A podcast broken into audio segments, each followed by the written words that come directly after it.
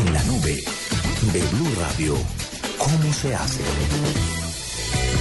Vean, Esta noche, ¿cómo se hace? ¿De qué se trata? Yo les había quedado la vez pasada debiendo un cómo sé de cómo se podían, eh, no, cómo podíamos organizar los contactos, ya que Gabriel había comentado que, que en el caso suyo le salen contactos de Hotmail, los contactos del teléfono, de, de Outlook. Sí, y, y cuando uno baja el, eh, el Twitter, le dice que si desea sincronizar los de Twitter y donde usted haga los eso. contactos. Ahí está, ahí está el chicharrón y es que cuando eh, uno instala una, una aplicación como Twitter, como Facebook, eh, cuando agrega la cuenta Hotmail de Outlook eh, al celular, a uno le pregunta qué es lo que quiere sincronizar. Pues uno ahí lo que le dice es correo, eh, notas, calendarios, contactos.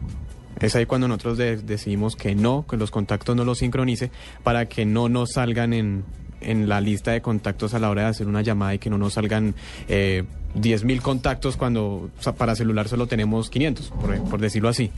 Eh, en primera, esa es una forma de evitarlo, pero ya después de haberlo hecho, hay otra forma que pues nos vamos a contactos y en la parte de contactos, en la parte izquierda superior, nos salen grupos.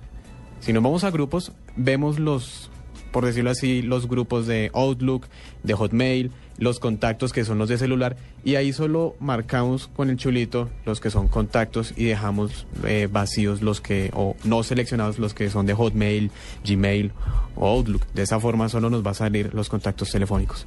Eso de tener una, una buena lista de contactos o la de los teléfonos que de verdad eh, estamos usando en la nube como un archivo, eh, como, como aparte de los demás. Y cuando pase eso, pues, no sé, borrar, uno, ir actualizando siempre que uno tenga los contactos, eh, contactos de teléfono, Sí. que se actualicen en la nube.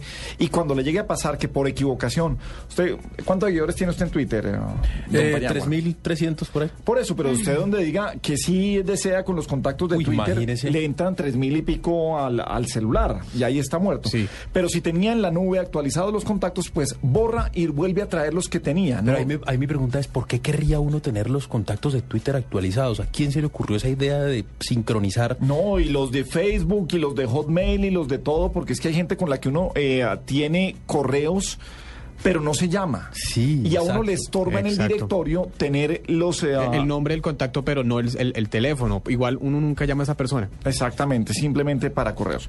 Bueno, pues entonces, eh, buenos consejos de cómo se hace. Mantener actualizada en la nube, que es ahora, todos los teléfonos celulares ahora ya, mejor dicho, todas las plataformas tienen ya una nube, llámese nube, SkyDrive, Un, eh, un backup muy importante cuando le pase algo a uno. y ahí tener esos contactos.